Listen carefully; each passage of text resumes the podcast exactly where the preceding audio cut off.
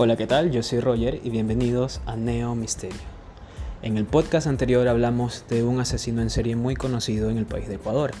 Y en este podcast vamos a dejar de lado los asesinos y vamos a hablar de tres casos de desapariciones que a mí me parecen muy raros y extraños. También ocurridos aquí en Ecuador, obviamente. Así que vamos a analizarlos.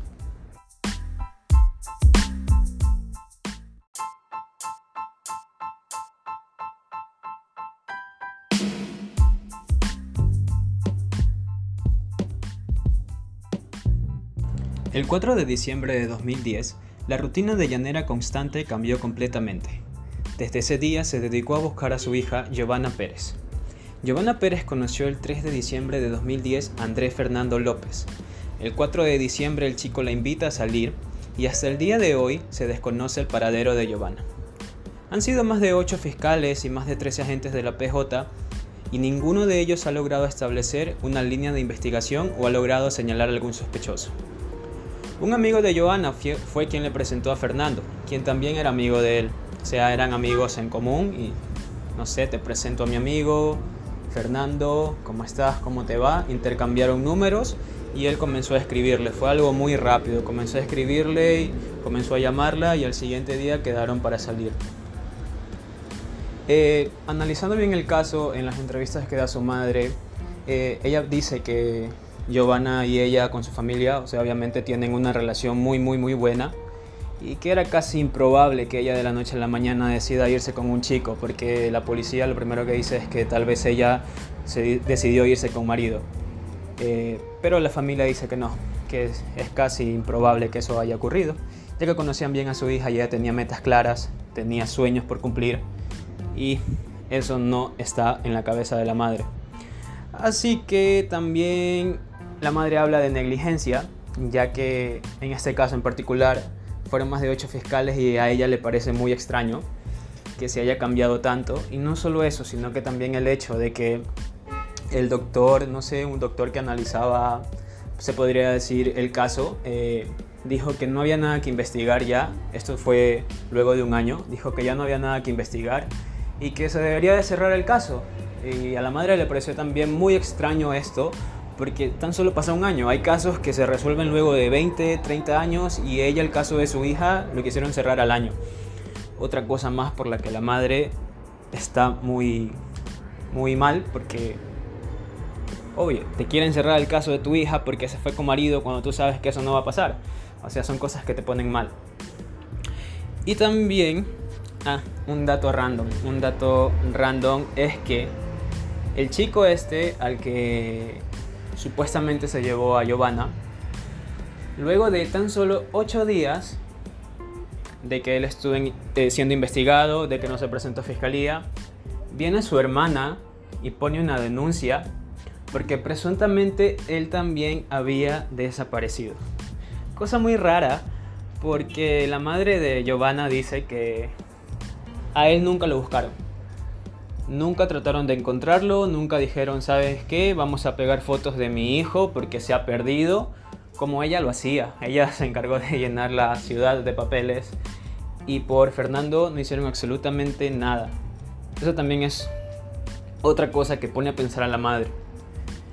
Y hasta el día de hoy no ha habido nada de nada acerca de Giovanna.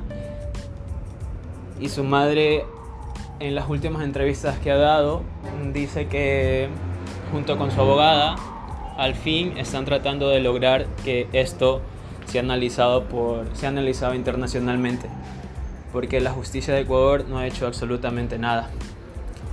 Y ahora, eh, el siguiente caso que también les quería contar es un caso que sucedió en la misma ciudad, y eso es lo que me hace pensar un poco sucedió en la misma ciudad y fue tan solo un año después.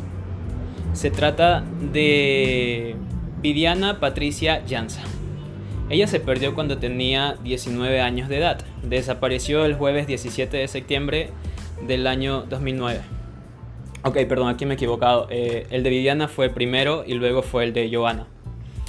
Entonces, eh, su familia dice que en la mañana ella se fue a clases de inglés, regresó a la casa a almorzar y luego de despedirse de su familia salió rumbo a la Universidad Técnica de Ambato.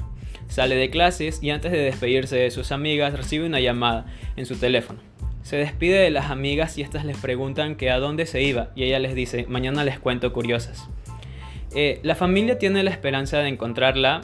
Los allegados dicen que han recibido decenas de llamadas, por, pero muchas personas obviamente solo, solo quieren el dinero en plan, ¿sabes qué? Yo la vi, pero antes de decirte en dónde está tienes que darme dinero. A pesar de esto, la familia ha accedido muchas veces a entregar dinero, pero ha sido realmente en vano. Han enviado fotos a otros países, con familiares, con amigos, pero ha sido totalmente en vano. Y aquí es lo que se vuelve raro tal vez un poco porque si te pones a analizar, ya en la ciudad eh, han transcurrido, transcurrido dos, dos, años y en estos dos años ha habido secuestros. Y no solo son estos dos, son muchos más, pero estos dos son los que me llaman la atención. Porque son a chicas que prácticamente llevaban la misma edad, eh, estaban estudiando, tenían sus sueños, tenían sus metas y se les fue arrebatado todo. Y tal vez Tal vez si se trata de alguien que está secuestrando personas o estuvo secuestrando personas y estas dos chicas tuvieron la mala suerte de, de toparse en el camino con ellos. Tal vez Fernando no tuvo nada que ver, tal vez tiene mucho que ver, pero son casos que te hacen pensar. En ambos casos la justicia no ha actuado favorablemente. Las dos familias hablan de, negligencia y obviamente estos casos que yo les estoy diciendo no son para que digan, ah, eh, ya se perdieron y esto. Son familias que aún están buscándolas. Y yo se los estoy contando para que ustedes de aquí vayan, se pongan frente a su computador, comiencen a googlear, comiencen a buscar, comiencen a compartir información, a pasar información, a pasar fotos. Porque tal vez si se las pueda encontrar, tal vez aún están con vida. Y eso es los dos casos de desaparición en Ambato. Y ahora vamos con el tercer caso, que esto sí me voló la cabeza cuando lo leía y cuando me puse a investigar sobre él.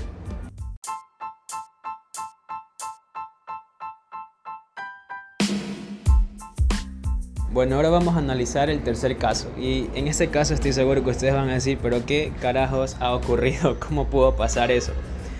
Nazareno desapareció de la unidad de emergencias del Hospital Eugenio Espejo. El joven sufría una enfermedad catastrófica y fue ingresado en esa casa de salud a las 11 y 5 del lunes 14 de marzo. Personal médico lo ubicó en una silla y le administró un suero, según la familia de la víctima. Álvaro en ese entonces vivía con su abuela Luzmila, en Esmeraldas. Ese 14 de marzo fue admitido en la casa de salud por un cuadro agudo de diarrea, deshidratación y presión baja, estragos agravados por su enfermedad, que le diagnosticaron en 2009. Álvaro, de 27 años, era un paciente con VIH positivo. Angulo tomó, tomó la muestra y fue a dejarla en el laboratorio. Tardó unos 10 minutos y a su regreso Álvaro ya no estaba en la unidad de emergencias. Que la verdad salga a la luz. Por Dios, ¿dónde está si desapareció aquí dentro del hospital? lamentó su madre. La familia de Álvaro intentó denunciar su desaparición ese mismo día, pero solo fue receptada tres días después, el 17 de marzo de 2011. El caso fue asignado a la Fiscalía de Actuaciones Administrativas como desaparición involuntaria. Sin embargo, la fiscal que llevó el caso se inhibió de continuar con la investigación. En este caso se maneja el tema de la desaparición forzada forzada. Y ustedes se van a preguntar qué es la desaparición forzada. Eh, en el ámbito jurídico, el término desaparición forzada designa un tipo de delito complejo que supone la violación de múltiples derechos humanos y que, y que es cometido en distintas o diversas circunstancias. Constituye también un crimen de lesa humanidad. Las víctimas comúnmente se conocen como desaparecidos o particularmente en América como detenidos desaparecidos. ¿Y por qué tratan el caso como una desaparición forzada? Porque obviamente en todo el análisis del caso, la madre de Álvaro dice que antes de llegar al hospital él estaba con diarreas, estaba deshidratado, era una persona con VIH. Ni siquiera podía mantenerse en pie. Él no podía caminar, incluso su madre y su hermano junto con su abuela son las personas que lo ayudan a llegar hasta la unidad en donde se le iba a tomar las muestras de sangre. Allí lo sientan en una silla y su madre, junto con su hermano, porque su abuela al parecer se quedó fuera, están sosteniendo a Álvaro porque él ni siquiera podía mantenerse en la silla. Así que, luego de, un rato, llega un guardia y le pide a su hermano que por favor abandone la sala. Entonces su madre le dice, no, él no puede abandonar la sala porque me está ayudando a sostener a su hermano. El guardia insiste y le pide que por favor abandone la sala o lo iban a sacar de forma abrupta. Su hermano sale de la sala y espera afuera. En esta unidad se supone que había solo dos entradas y se supone que su abuela estaba del lado de la otra entrada y su hermano fuera de, esta entrada. No había más entradas para ingresar a este lugar. Entonces, eh, su madre luego de un momento ve que se acerca una enfermera y le pide las muestras de sangre. No, no sin antes este, le, le inyectaron un suero para que se vaya reponiendo. Llega la enfermera y le pide que las muestras las lleve al laboratorio, a lo que ella le dice, no, yo no puedo llevarlo porque estoy sola y mi hijo no se siente bien, parece que se va a caer de la silla y no lo puedo dejar así. Eh, la enfermera insiste, insiste, insiste, llega al punto de decirle, ¿sabe qué señora? Si usted no va, las muestras se le van a dañar y vamos a tener que volver a sacarle sangre y él en este momento no está para que le estén sacando sangre cada rato. La madre obviamente al ver que ya no podía hacer nada porque ya le estaban insistiendo mucho, decide ir a dejar las muestras. Ella dice que apenas pasaron 10 o 15 minutos de, de, lo que ella dejó a su hijo hasta que fue a dejar las muestras porque dice que ni siquiera había mucha gente entregando muestras, entonces no se demoró mucho y que apenas cuando va regresando ve que la enfermera le levanta la mano y le dice, señor, ¿en dónde está su paciente? A lo que ella se queda como que, ¿qué le pasa? ¿Cómo que en dónde está mi paciente? Mi paciente lo dejé aquí. La enfermera comienza a decirle que no, que ella no ha visto al paciente, que no saben dónde está el paciente, se comienzan a desesperar, eh, comienzan a, buscarlo en todo el hospital y, no está en ningún lado. Su hermano dice que él no vio salir a, a su hermano de la unidad, su abuela tampoco, buscan en los parqueaderos, buscan en todos lados y no hay respuestas. Nadie sabe en dónde se ha metido. Obviamente por eso se dice que esto es una desaparición forzada. Y no solo porque vamos a analizar, ¿ok? ¿Por qué pueden desaparecer a una persona? Eh, tal vez van a decir que no, porque ese tipo de cosas ya no existen, y obviamente existen. Tal vez fue un tema de odio, un tema racial, un tema de... porque Álvaro era una persona de, de tez negra. Entonces, tal vez fue, se maneje por allí, o tal vez simplemente fue una desaparición forzada porque le falló el medicamento, se lo pusieron mal y allí se acabó todo, falleció allí mismo y chao. Entonces, para limpiarse las manos, dijeron, no, vamos a desaparecerlo y eso. Eh, así como en los casos anteriores hubo muchos cambios de fiscales. Yo no entiendo por qué cambian tanto un fiscal cuando lo ponen a un caso.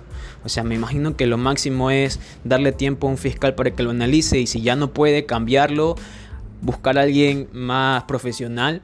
Pero no, si lo llegan a cambiar hasta 8 o 9 veces, eso me parece realmente tonto porque lo que ocurre aquí es que llega el punto en que un fiscal pierde toda la, documentación que tenía de Álvaro. Entonces eso es lo que causa estar cambiando de fiscales. Su madre hasta el día de hoy sigue buscando a su hijo. Ella llega al punto de llorar, de decir que necesita ayuda obviamente porque quiere saber qué pasó con su hijo, independientemente de, que era una persona con VIH, de que probablemente ya no esté con vida, ella quiere saber qué pasó con su hijo. Y es justo que ella tenga respuestas. Bueno, este ha sido el último caso del día de hoy. Han sido tres casos que a, mi parecer son casos muy importantes de analizar. Son casos que tal vez ha pasado mucho tiempo, pero no, no han tenido un final Así que el, motivo de este podcast es para que vayan a internet y como ya dije antes, busquen información y compartan con sus amigos, porque tal vez podamos ayudar y todos compartiendo información podamos hacer que estas madres que están buscando a sus hijos obtengan respuestas.